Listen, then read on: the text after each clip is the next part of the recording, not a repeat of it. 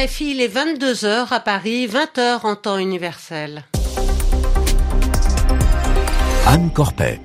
Bienvenue dans le journal en français facile, présenté ce soir avec François Ballarin. Bonsoir François. Bonsoir Anne, bonsoir à tous. Rishi Sunak sera officiellement nommé demain Premier ministre de la Grande-Bretagne. L'ancien ministre des Finances a été porté ce lundi à la tête du Parti conservateur après la démission de Liz Truss. Au moins 80 morts dans une attaque de l'aviation militaire birmane. Elle a eu lieu dimanche et visait un concert organisé par l'armée de l'indépendance Kachin, un important groupe ethnique rebelle. Après l'accord sur ses frontières maritimes avec Israël, le Liban va discuter ses frontières avec la Syrie. Cette fois, c'est sous l'égide de la Russie que les négociations devraient se tenir. En France, le gouvernement débloque 150 millions d'euros pour soulager les urgences pédiatriques dans les hôpitaux. Les professionnels du secteur euh, disaient au président dénonçaient une situation qui menait à la mise en danger des enfants. Le journal. En français facile. Au Royaume-Uni, c'est donc euh, Richie Sunak qui va devenir Premier ministre. L'ancien ministre des Finances sera reçu ce mardi matin par le roi Charles III qui officialisera ses nouvelles fonctions. Il a été porté à la tête du Parti conservateur ce lundi après l'abandon de ses deux principaux concurrents. Rishi Sunak succède à Liz Truss qui n'est resté que 44 jours au pouvoir. Il a promis d'apporter la stabilité et l'unité. Il devient le plus jeune chef de gouvernement de l'histoire contemporaine du Royaume-Uni. Son portrait avec Romain Le Maresquier.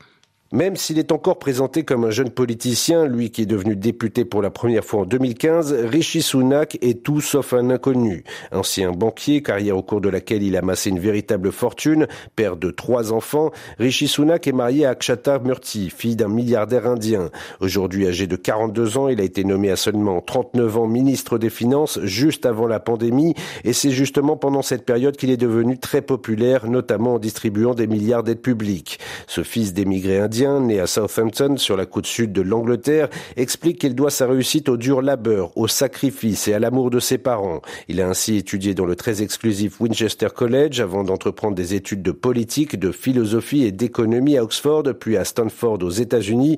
C'est chez Goldman Sachs qu'il fait ses armes dans le domaine de la finance avant d'entrer en politique. Raillé par l'opposition pour sa fortune, il a mené une opération séduction qui a porté ses fruits parmi les conservateurs, mais pas forcément auprès du reste de ses concitoyens. Rishi Sunak se sait très attendu alors que les finances du pays sont en pleine déliquescence après le bref mais tumultueux passage de l'Istrus au 10 Downing Street. Les Russes l'ont répété ce lundi, ils accusent l'Ukraine de fabriquer une bombe sale. Après le ministre de la Défense ce dimanche, c'est le général russe en charge des produits radioactifs, chimiques et biologiques qui l'affirme. Selon lui, Kiev est entré dans la phase finale de la fabrication d'une bombe sale. Moscou affirme que les Ukrainiens prévoient de faire exploser un tel engin et d'accuser ensuite les Russes de l'avoir utilisé. Des accusations aussitôt démenties par Kiev. Les Occidentaux et l'OTAN rejettent aussi cette théorie. Ils craignent que Moscou fabrique un faux prétexte pour justifier ensuite une escalade dans le conflit. En Birmanie, un concert en plein air a été la cible d'une attaque aérienne de la junte birmane. L'attaque a eu lieu dimanche soir dans le nord du pays. Le bilan n'est pas encore définitif. Il fait état de plus de 80 morts et d'une centaine de blessés. L'attaque visait un concert organisé par un important groupe ethnique rebelle. D'après les médias locaux, les soldats de la junte auraient barré l'accès de la zone aux secouristes. Correspondance Juliette Verlin. Des bâtiments dont il ne reste qu'un squelette, des débris à perte de vue et des corps enveloppés dans des draps sales alignés les uns à côté des autres, ce sont les premières images qui nous parviennent après le bombardement d'un concert qui rassemblait des civils, des musiciens populaires et des officiers de la rébellion contre la junte birmane. Le concert avait été en effet organisé à l'occasion des 62 ans de la fondation de la Kachin Independence Army, l'une des armées rebelles les plus anciennes du pays. Trois avions ont bombardé la foule en pleine soirée.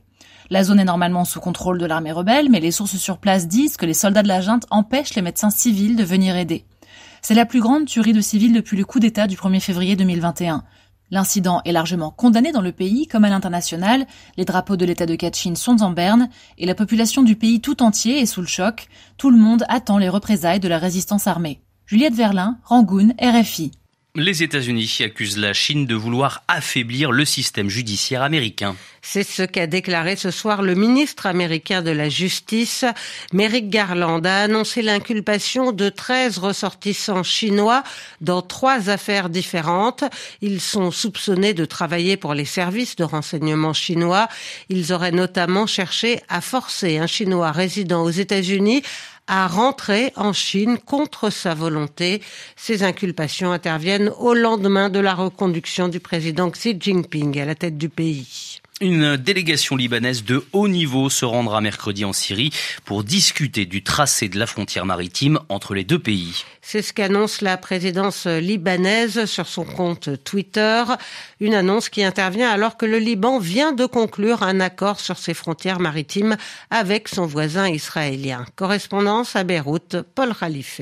La délégation libanaise sera conduite par le vice-président du Parlement Elias Boussab et comprendra le ministre des Affaires étrangères, celui des Transports, le patron de la Sûreté générale, un officier de l'armée et deux membres de l'autorité de régulation du secteur du pétrole, comme l'indique le compte de la présidence libanaise sur Twitter.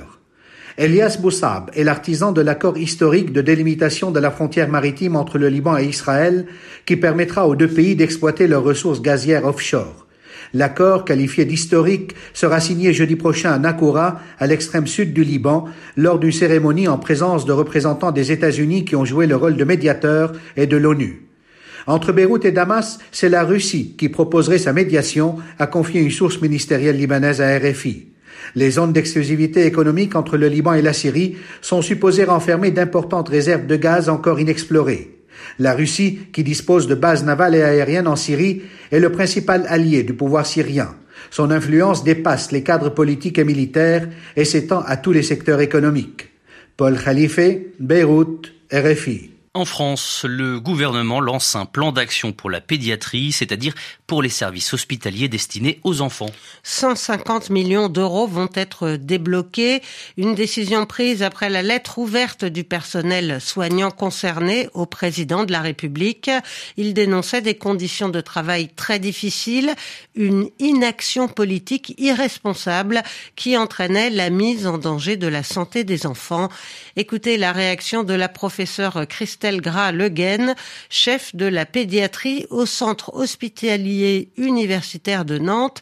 Elle est aussi présidente de la Société française de pédiatrie et était l'invitée de RFI Midi avec Namouri Dosso. Il est évident que euh, c'est un geste que nous apprécions et euh, qui va permettre de pallier certaines tensions extrêmes. Et puis surtout, surtout ce qui, ce qui nous importe aujourd'hui, c'est de pouvoir prévoir l'après-crise parce que si on en est là aujourd'hui, c'est pas parce que la bronchiolite est là, mais uniquement parce que le système de santé a besoin d'être réformé. Il va falloir pouvoir compléter euh, cette première mesure hein, de mesures de fond de manière à ramener en particulier les soignants euh, à l'hôpital hein, après euh, des, désertions massives euh, suite aux conditions de travail très détériorées. Toutes les équipes ont besoin d'être renforcées à travers des, métiers complètement différents, que ce soit des pédiatres, mais aussi des infirmières, des puricultrices, des auxiliaires de puriculture. On a besoin d'éducateurs, on a besoin de psychologues. Et donc, c'est toute une gamme de, de professionnels qu'il nous faut recruter. Toujours en France, l'Assemblée nationale a rejeté ce lundi deux motions de censure qui portaient sur le budget. La première était déposée par la NUPES, la coalition de gauche, et elle a reçu le soutien surprise du Rassemblement national à l'extrême droite. Elle a été repoussée avec 50 voix d'avance. La seconde était portée par l'extrême droite et a été plus largement rejetée. La première ministre Elisabeth Borne a dénoncé les excès et l'alliance contre nature des oppositions. Ces motions de censure avaient été déposé suite à l'utilisation par le gouvernement du 49.3, un article qui permet de faire passer une loi sans le vote des députés. On termine avec une bonne nouvelle pour notre radio. Un podcast de RFI a été récompensé. La France, mon bled, femme d'Algérie, fille de France, parole et regard croisés, a remporté le prix du Paris Podcast Festival dans la catégorie documentaire. Félicitations à Latifa Mouaed, autrice du podcast, et à son réalisateur, Jérémy Besset. RFI, 22h10.